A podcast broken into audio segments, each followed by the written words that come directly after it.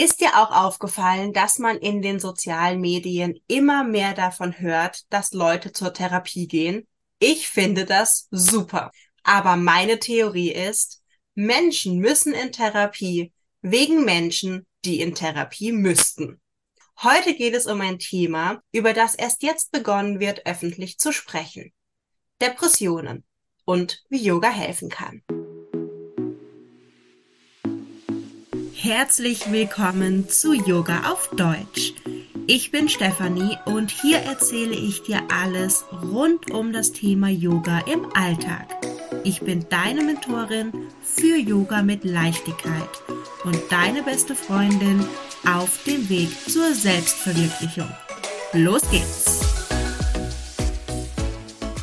Mein heutiger Gast ist Yvonne. Sie ist Yogalehrerin und spricht auf ihrem Instagram-Kanal ganz offen über das Thema Depressionen.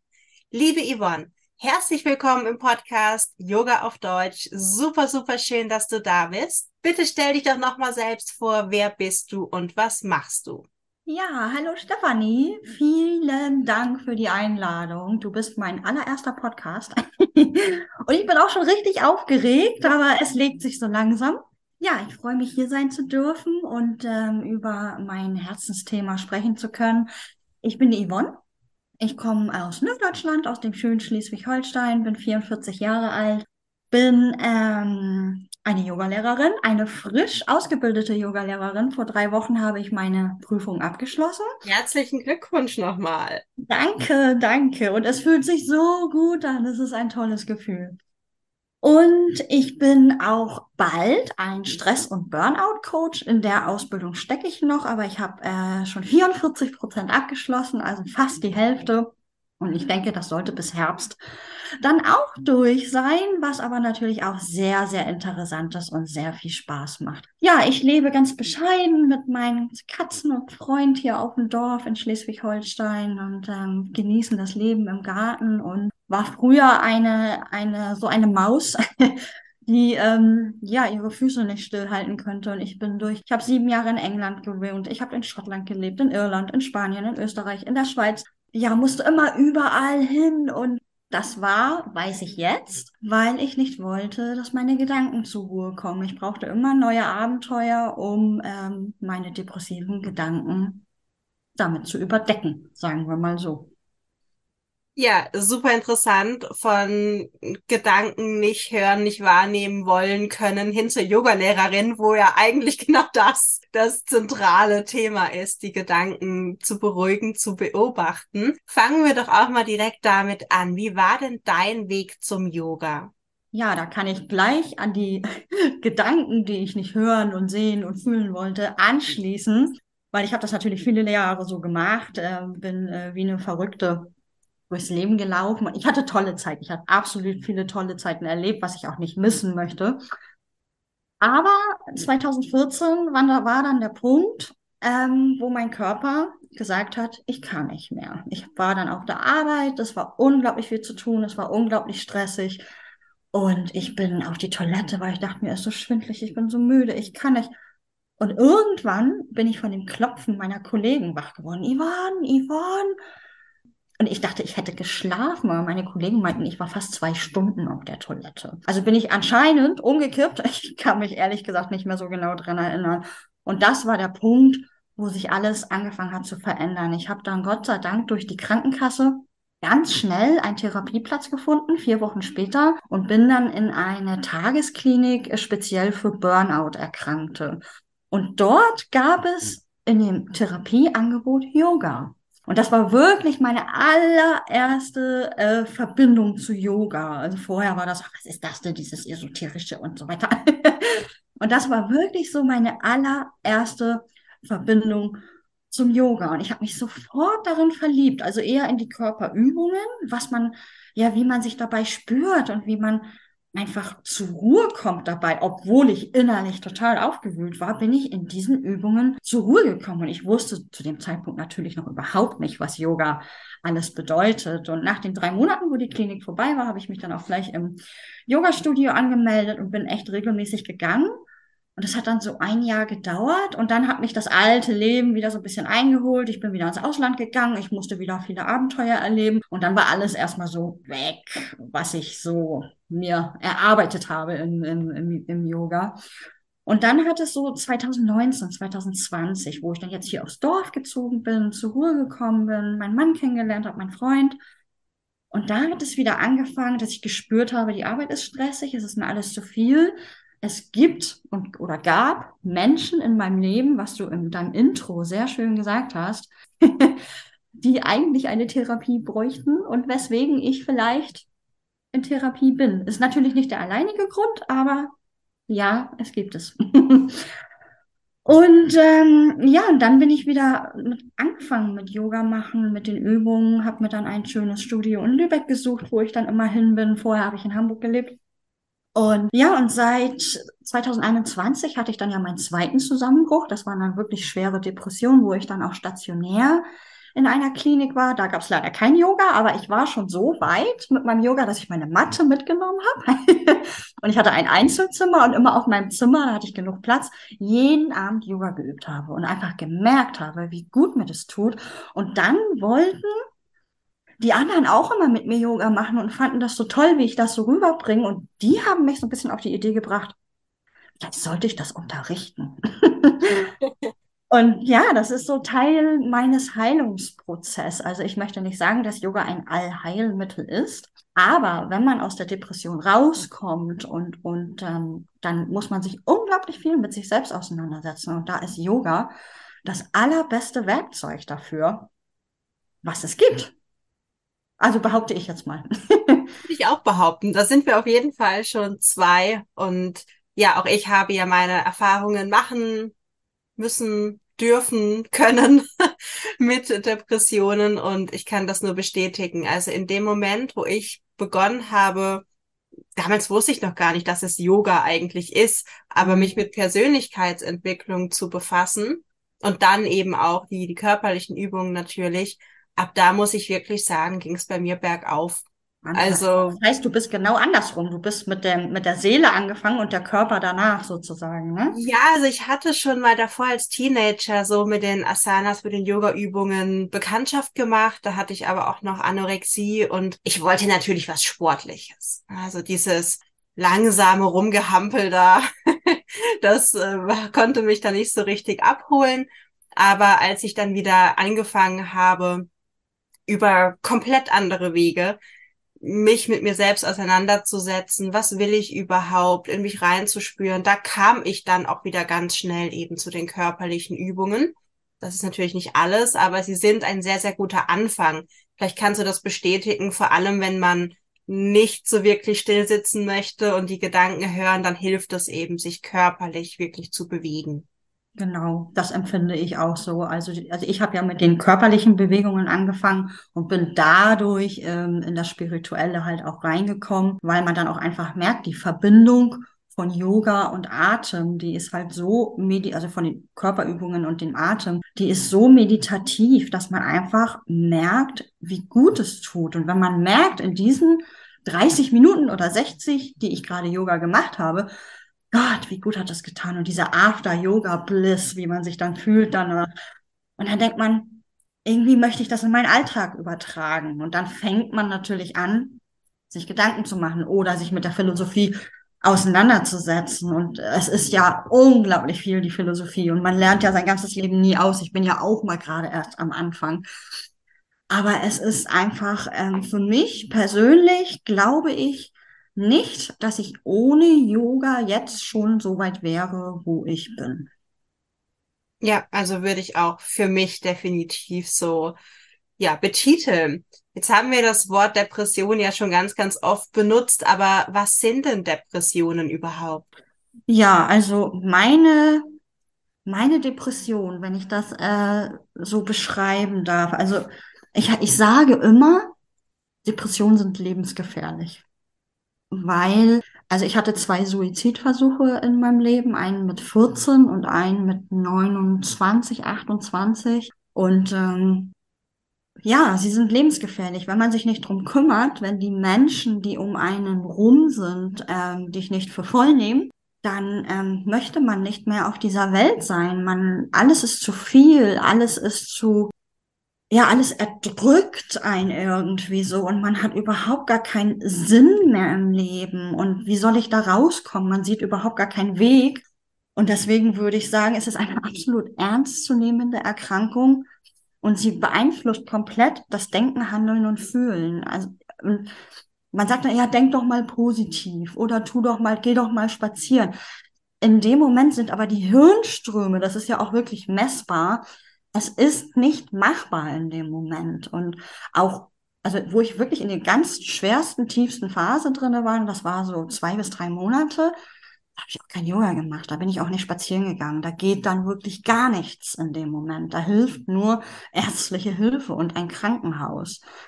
Und ähm, es gehört halt auch so viel am Körper dazu. Ich hatte dann eine Magenschleimhautentzündung. Ich konnte nicht richtig auf Toilette gehen. Ich war ständig verspannt, weil der Körper ja nur noch krampft.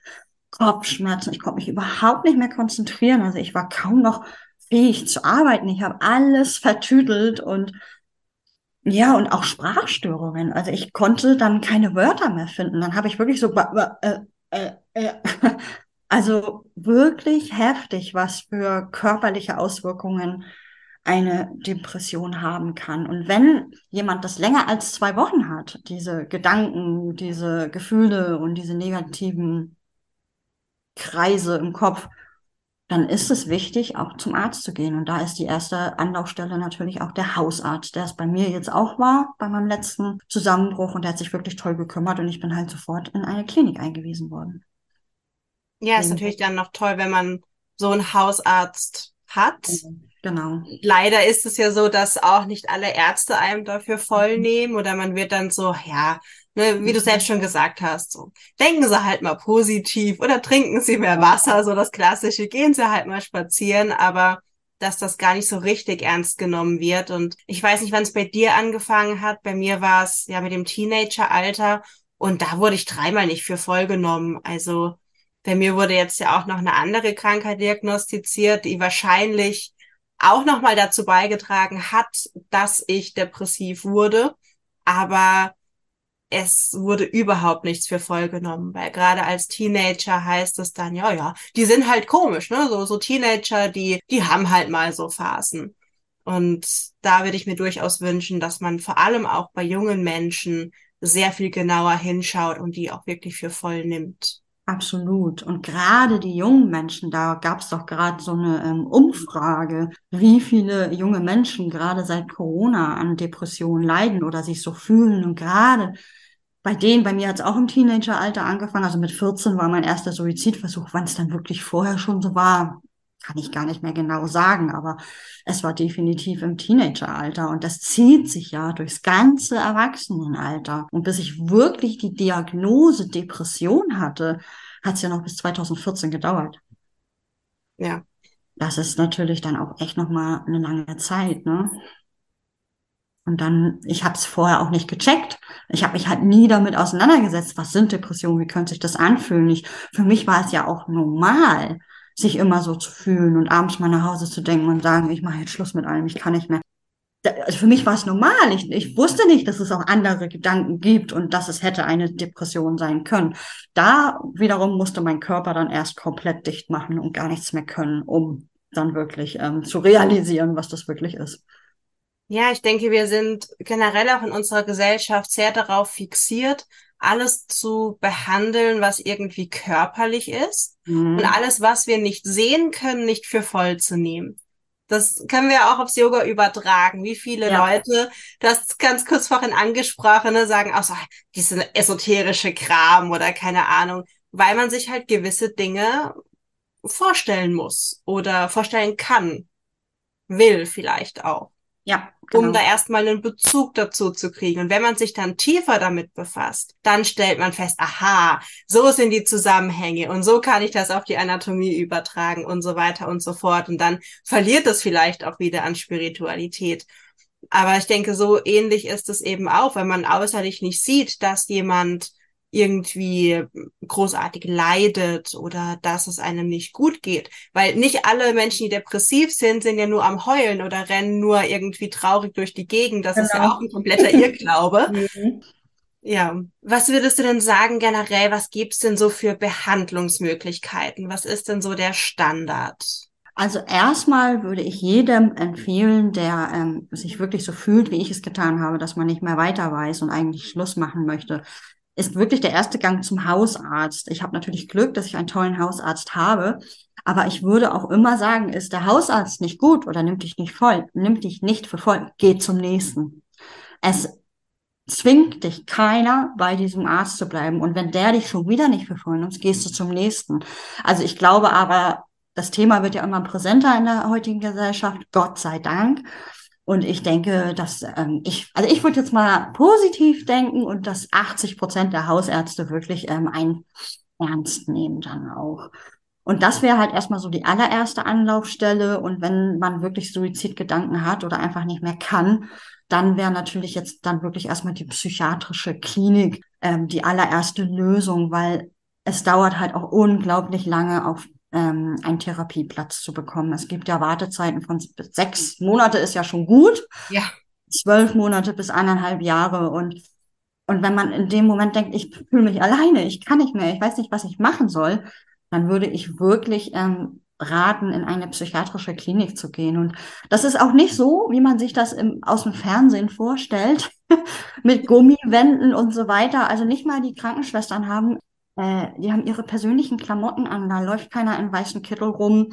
Ähm, das sieht auch nicht aus wie im Krankenhaus. Man hat äh, bunt gestrichene Wände, man macht sein Frühstück selber und man macht das Buffet und man hat Küchendienst und man hat hier. Das ist wirklich einfach, also ich kann nur sagen, eine tolle Zeit gewesen in der Psychiatrie. Man ist halt so in seiner Bubble und in der Bubble geht es einem gut. Man hat seine Therapeuten, man hat seine Gruppengespräche, man hat seine Mit- ähm, Patienten, mit denen man natürlich ähm, sich anfreundet dann auch und, und tiefe Gespräche führt und noch viel mehr über sich selber lernt. Das wäre halt so mein erster, wenn es wirklich, wirklich akut ist. Ähm, wenn man in der Wartezeit ist auf einen Therapieplatz und man so leicht depressiv verstimmt ist, kann ich auch immer einen Coach empfehlen. Da ist der Markt natürlich sehr weit gefächert und da muss man aufpassen. Ähm, was man da bucht oder nicht bucht. Aber wenn ihr Zuhörer irgendwelche Fragen habt, fragt mich oder die Stefanie und wir können euch bestimmt was empfehlen. und ähm, ja, ich muss kurz überlegen. Dann finde ich unglaublich wichtig das Umfeld. Das hast du ja auch am Anfang schon gesagt. Schmeiß die Menschen aus deinem Leben raus, die dir nicht gut tun, auch wenn es Familie ist. Man denkt ja immer, ach, ich kann das nicht mit meiner Mutter oder mit meiner Oma oder wem auch immer machen. Mach es. Es wird so gut tun. Es das heißt ja nicht, dass der Kontakt für immer abbricht. Man kann ja sagen, mir geht es momentan nicht gut. Ich kann nicht mit deiner Art und Weise umgehen. Ich brauche eine Pause. Und dann hat die Pause vielleicht auch zwei, drei oder fünf Jahre. Oder sie ist für immer.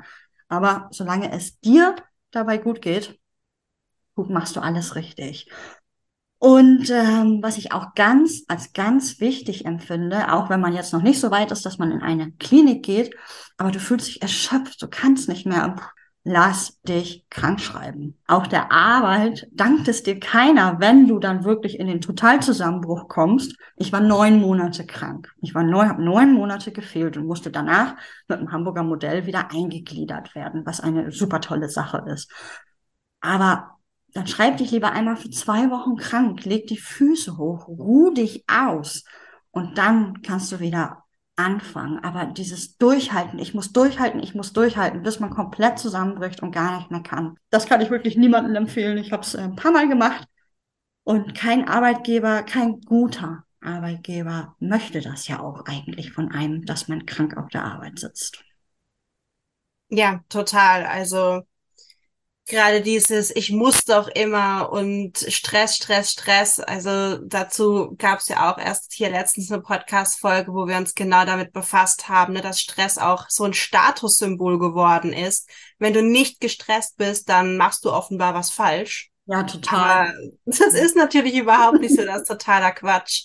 Und ich finde, du hast auch noch einen ganz wichtigen Punkt angesprochen mit dem Umfeld und auch wenn es die Familie ist Es ist ja oft so, dass man dann, ich nehme jetzt mal das Beispiel als Kind, wenn man jetzt mit einem Elternteil oder mit beiden Eltern vielleicht, ich sag mal, eine Pause braucht. Dann heißt es, oh, und das sind doch deine Eltern, das kannst du doch nicht machen. Aber es wird kaum irgendwie hinterfragt, was haben denn vielleicht die Eltern gemacht, dass das Kind jetzt so denkt. Oh ja. ja, absolut. Also diesen Satz habe ich auch schon öfter gehört.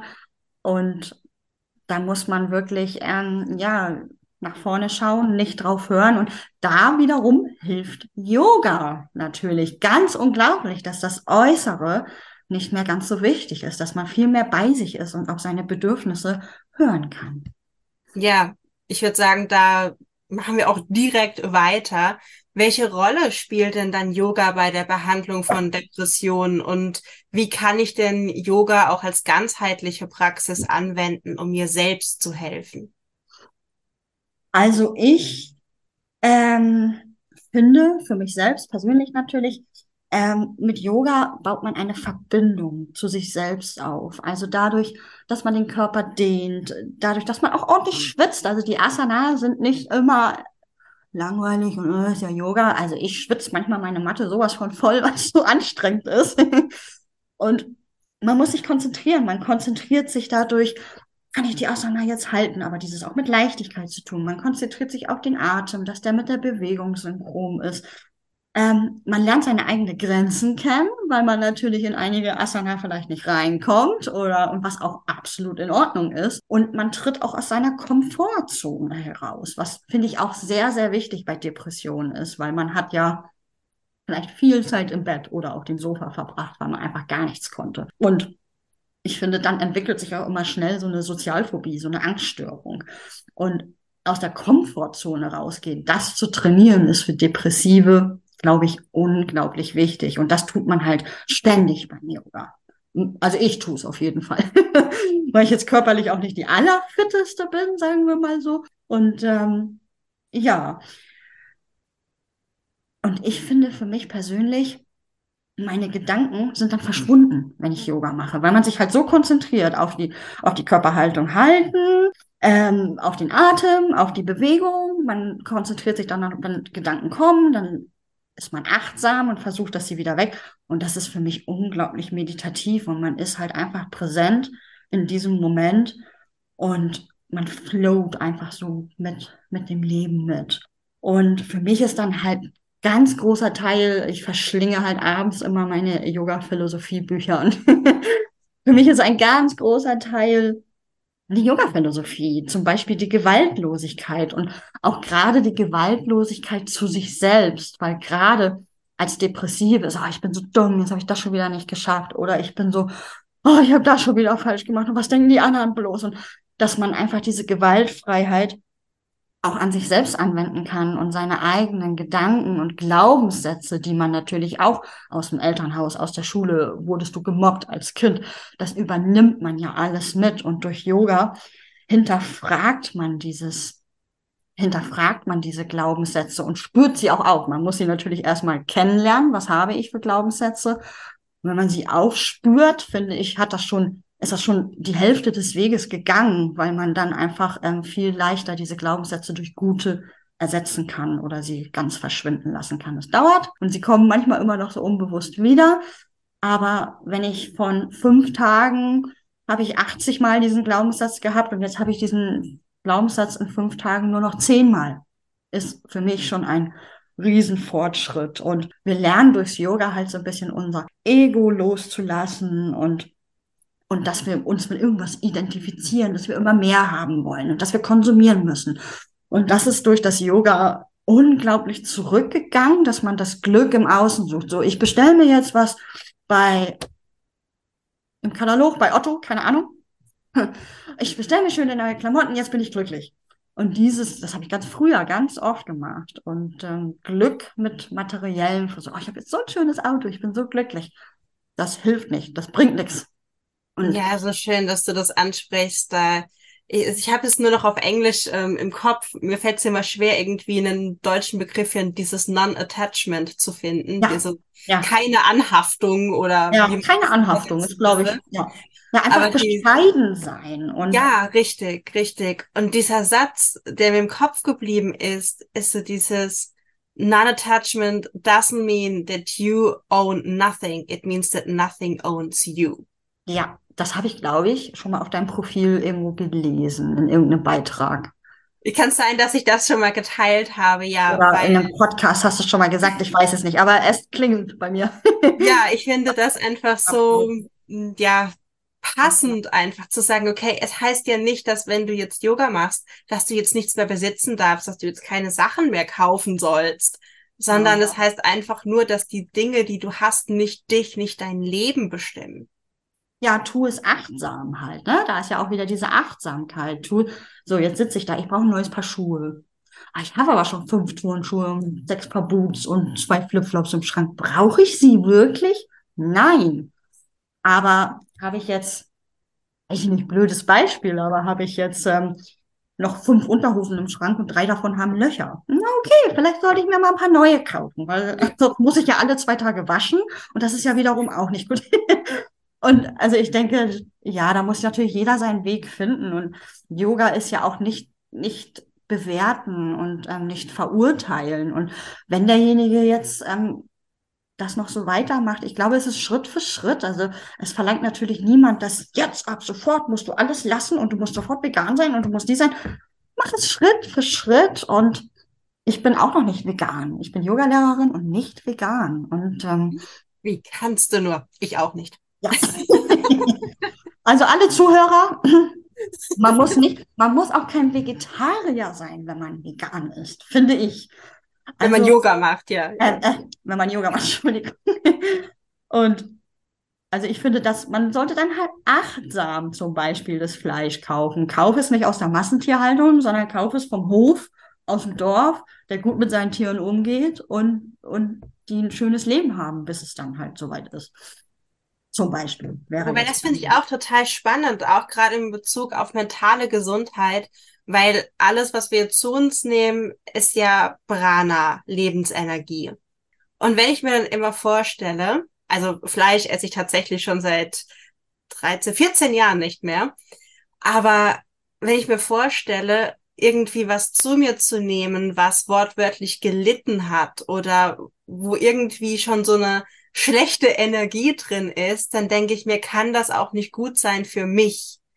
Also auch hier glaube ich generell, ein gesunder Lebensstil kann auch unglaublich förderlich sein für Depression oder gegen Depression, besser gesagt. Absolut. Zumindest in meiner Erfahrung. Bei mir war auch immer noch dran gekoppelt, dieses Essensthema und wirklich meinen Körper zu ernähren, nicht nur zu essen, sondern meinem Körper wirklich die Nährstoffe zu geben, die er braucht. Mhm. Das war für mich auch ein wirklicher Gamechanger. Ja, absolut. Bei mir auch, muss ich sagen. Also es war schon vor der Depression, wo sich das verändert hat. Also eigentlich, als ich vor sechs Jahren mit meinem, fünf Jahren mit meinem Freund zusammengezogen bin, weil er kocht jeden Tag. also ich werde immer bekocht und er kocht wirklich sehr gut und es gibt immer echt ausgewogene Ernährung und seitdem muss ich sagen, verändert sich natürlich auch viel in meinem Körper und ich habe sogar zugenommen, also von der ausgewogenen Ernährung, weil das war früher anders, definitiv. ja, ich glaube auch da, das sind so ganz kleine Dinge, die man versuchen kann, wenn man vielleicht gerade auf einen Therapieplatz wartet oder wenn man vielleicht ja. nicht so ganz sicher ist. Ne? Es ist ja nicht immer so schwarz und weiß. Vielleicht weiß man auch nicht, habe ich Depression, habe ich keine Depression. Dann kann man ja auch X-Tests im Internet machen. Jeder sagt irgendwie ein bisschen was anderes. Ja. Und ich denke, das sind so Dinge, wo man schauen kann, ob man aus so einer depressiven Verstimmung alleine rauskommt, durch einen gesunden Lebensstil, durch vielleicht Yoga auf der Matte, Absolut. durch irgendwelche kleinen Dinge, wo man jetzt denkt, oh, das tut mir gut. Mhm. Vielleicht ist das jeden Morgen einen Spaziergang zu machen. Vielleicht ist das aber auch einfach nur fünfmal tief durchatmen am offenen Fenster, wenn man sogar Absolut, ja, ja, absolut. Also da habe ich wirklich auch ja, den inneren Schweinehund überwinden. Ne? Also wenn man denkt so, oh, ich könnte jetzt aber noch eine Netflix-Serie gucken. Ja, ist schön, auf dem Sofa liegen und das zu gucken, aber es bringt dich nicht weiter. Es, ähm, es tut nicht. Ich habe auch meine Tage, also wo ich denke, oh, jetzt habe ich aber gar keine Lust. Und manchmal siegt auch der innere Schweinehund. Das ist auch bei Yoga-Lehrerinnen so. aber und nimm dir vor, ich gehe jetzt nur fünf Minuten. Und wenn es dann nicht besser wird, kann ich ja immer noch aufhören. Aber meistens in 95 Prozent der Fälle wird es besser und es wird dann eine Viertelstunde oder eine halbe Stunde oder vielleicht sogar eine Stunde. Und auch der Spaziergang kann ich auch sagen, das habe ich auch in der psychiatrischen Klinik. Da hatten, wir waren so ganz toll an einem See und äh, mitten im Nichts sozusagen. Ich bin da stundenlang. Das war auch Januar, Februar, es war wirklich kalt. Ich bin stundenlang, Entschuldigung, spazieren gegangen und ja, die frische Luft, das achtsame in der Natur sein, hilft unglaublich. Was mir unglaublich hilft, das habe ich in der Therapie gelernt und das hilft, jetzt ist meine Depression ja, ja weg, würde ich nicht sagen, aber sie ist sehr, sehr schwach. Und was ich in der Therapie gelernt habe, wenn ich einen schlechten Gedanken habe, wie zum Beispiel, oh, was denkt denn der jetzt schon wieder über mich, was habe ich da bloß Blödes gesagt? Dann schreibe ich mir, schreibe ich mir diesen Gedanken auf, mein Gefühl dazu, wie fühle ich mich dabei? Irgendwie mh, hm, schuldig oder mh, hm, verzweifelt. Und dann versuche ich diesen Gedanken durch einen guten zu ersetzen, wie zum Beispiel, ah, derjenige hatte jetzt ja gar keine Zeit mir zu antworten, weil er hat viel zu viel im Kopf, weil das Kind krank ist, hat gar nichts mit mir zu tun. Und jetzt das Gefühl, was ich da dazu habe, dann, oh, erleichtert und äh, mit Mitgefühl und Verständnis. Und diese Methode, die schlechten Gedanken durch die guten zu, mit, durch gute zu ersetzen, das mache ich immer noch. Ich habe ein ganzes Journal voll damit. Das, ähm, das hilft mir erstmal zu realisieren, was denkst du hier überhaupt?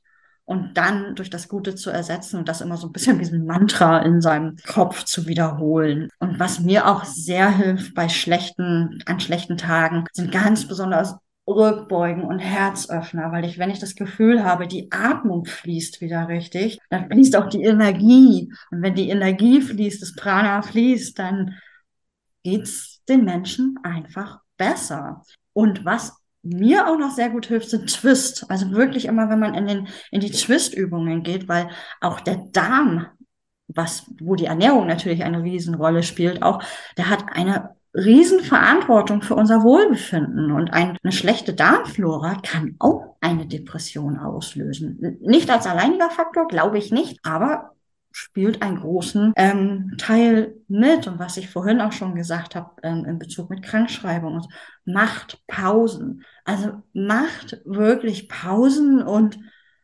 lasst euch nicht so stressen. Es gibt natürlich jetzt Mamas mit Kindern und wie soll ich und so weiter. Aber es geht immer. Es geht wirklich immer irgendwie. Macht Pausen und versucht zu priorisieren. Und wenn der Haushalt mal eine Woche liegen bleibt und da ein Krummel und da, dann ist das so. Es ist überhaupt nicht schlimm und einfach macht Pausen, geht spazieren, begebt euch auf die Yogamatte oder was auch immer Sport ähm, euch gut tut. Aber ich denke mal, deine Zuhörer sind eh sehr yoga-affin. und ja, das ist so für mich, für mich, was ich für mich tue, um aus der Depression wieder rauszukommen und lesen, also spirituelle Sachen lesen, finde ich auch absolut. Also wenn ich jetzt wirklich denke, ich müsste eigentlich auf die Matte, ich fühle mich nicht so gut, aber mein Körper sagt auch, ich bin so erschöpft mir tut alles weh, dann lese ich. Dann hole ich mir eine schöne Yoga-Philosophie und anstatt auf die Matte zu gehen, nehme ich den Kopf dann sozusagen dafür. Und das hilft auch immer sehr gut, als ja, anstatt dessen zu machen. Und auch wenn man nicht auf die Yogamatte geht oder nicht seinen Spaziergang gemacht hat, versuche dich selbst nicht dazu, dafür zu verurteilen, sondern geh gut mit dir um, hab Mitgefühl mit dir und, und erlaube dir auch mal nichts zu tun, irgendwo den, das, das Mittelmaß halt zu finden. Ja, also da ja, hätte ich auch noch zwei kleine Tipps im, im Anschluss. Und wenn man so gar keine Energie hat, was ich immer richtig toll finde, ist Yoga Nidra. Mhm. Da liegt man ja auf dem Rücken, man muss sich nicht bewegen, man, man hört zu man kommt in einen ganz tollen Zustand zwischen wach und schlafend, wo man auch eben die Gedanken beruhigt. Aber dadurch, dass man zuhört, merkt man es gar nicht, finde ich, weil man ist erst abgelenkt und dann ist man plötzlich da und dann fühlt es sich nur noch gut an. Und der zweite Tipp ist, wenn man gerade vielleicht sagt, oh, so am Morgen Yoga. Ich kenne das. Man steht auf und denkt so, oh, jetzt muss ich noch die Matte ausrollen und irgendwie vielleicht die Kleidung wechseln. Mein Tipp ist, leg dir schon am Abend zuvor die Yogamatte hin, an den Ort, wo du Yoga machen willst. Du kannst in deinem Schlafanzug Yoga machen. Du kannst nackt Yoga machen. Du brauchst nicht die besonders tolle Yoga-Kleidung. Zieh einfach irgendwas Bequemes an. Lass das an, was du anhast. Und dann lauf einfach direkt vom Bad auf die Yogamatte. Und mach dann fünf Minuten. Vielleicht werden dann aus den 15, dann 15, 20 keine Ahnung, wie lange du auch immer möchtest. Also wirklich schon so ein bisschen in Vorbereitung gehen und das hilft dann auch, wenn man den inneren Schweinehund überwinden möchte. Und letztlich, um nochmal so eine Yoga-Vokabel einzustreuen, es sind halt diese Chitta-Frittis, diese mentalen Fluktuationen, die haben wir. Gedankenbewegungen. Genau, Gedankenbewegungen, Monkey Mind, dafür gibt's ganz, ganz viele Bezeichnungen, Übersetzungen. Aber es ist vollkommen egal, ob man depressiv ist oder nicht oder depressiv verstimmt. Die haben wir alle. Und dafür müssen wir uns auch nicht verurteilen. Absolut. Absolut. Ich glaube, liebe Yvonne, das waren unglaublich viele Tipps, die man mitnehmen kann. Und natürlich ist die große Frage, wo finden wir dich, wenn man denn mehr über dich wissen will und oder mit dir zusammenarbeiten? Ja, man findet mich auf Instagram und auf Facebook unter frau.seelenwunder. Und meine Webseite ist noch in progress. Aber die wird auch ähm, frau.seelenwunder.com dann heißen. Aber sie ist noch nicht erreichbar. Ja, hauptsächlich auf Instagram, auf Facebook, Frau Seelenwunder. Ähm, ja, folgt mir gerne. Ich äh, poste immer ganz viel über Tipps, wie man mit diesen depressiven Verstimmungen umgehen kann. Ich ähm, poste viel über meine persönlichen Erfahrungen, ähm, meine Learnings und so weiter. Und ich würde mich freuen, dich bei mir begrüßen zu dürfen. Ja, absolut. Wenn du jetzt sagst, in dieser Folge waren jetzt zwar unglaublich viele Tipps drin, aber der Podcast war halt irgendwie so das Produktivste, was ich heute schaffe. Und dann kannst du schon mal super stolz auf dich sein. Aber wenn du wirklich sagst, oh, es geht echt nicht mehr und ich habe nur noch blöde Gedanken und vielleicht weißt du auch nicht, an wen du dich wenden kannst. Vielleicht hast du nicht so einen tollen Hausarzt wie Yvonne oder du kennst vielleicht eine Person, wo du denkst, oh, der geht's gerade gar nicht gut dann ja, wende dich gerne an Personen wie Yvonne oder an mich. Wir, wir wissen zumindest mal, an wen man sich dann wenden kann. Und ich werde auch nochmal ein Hilfetelefon, eine Nummer unter dieser Podcast-Folge äh, reinschreiben, verlinken. Also wenn du wirklich Hilfe brauchst und wenn du vielleicht sogar Selbstmordgedanken hast, scheu dich nicht dort anzurufen. Es gibt immer jemand, der für dich da ist, der dir zuhört und nur dein Bestes will. Vielen Dank, liebe Yvonne. Ich werde natürlich ja, ja. auch deine Kontaktdaten unter dieser Folge verlinken. Und vielen lieben Dank, dass du so offen und ehrlich über deine Erfahrungen mit diesem Thema gesprochen hast. Ja, vielen Dank für deine Einladung. Vielen Dank fürs Zuhören. Vielen Dank, dass äh, ja ich meine Geschichte mit deinen Hörern und mit dir natürlich auch teilen darf. Vielen, vielen Dank und Namaste.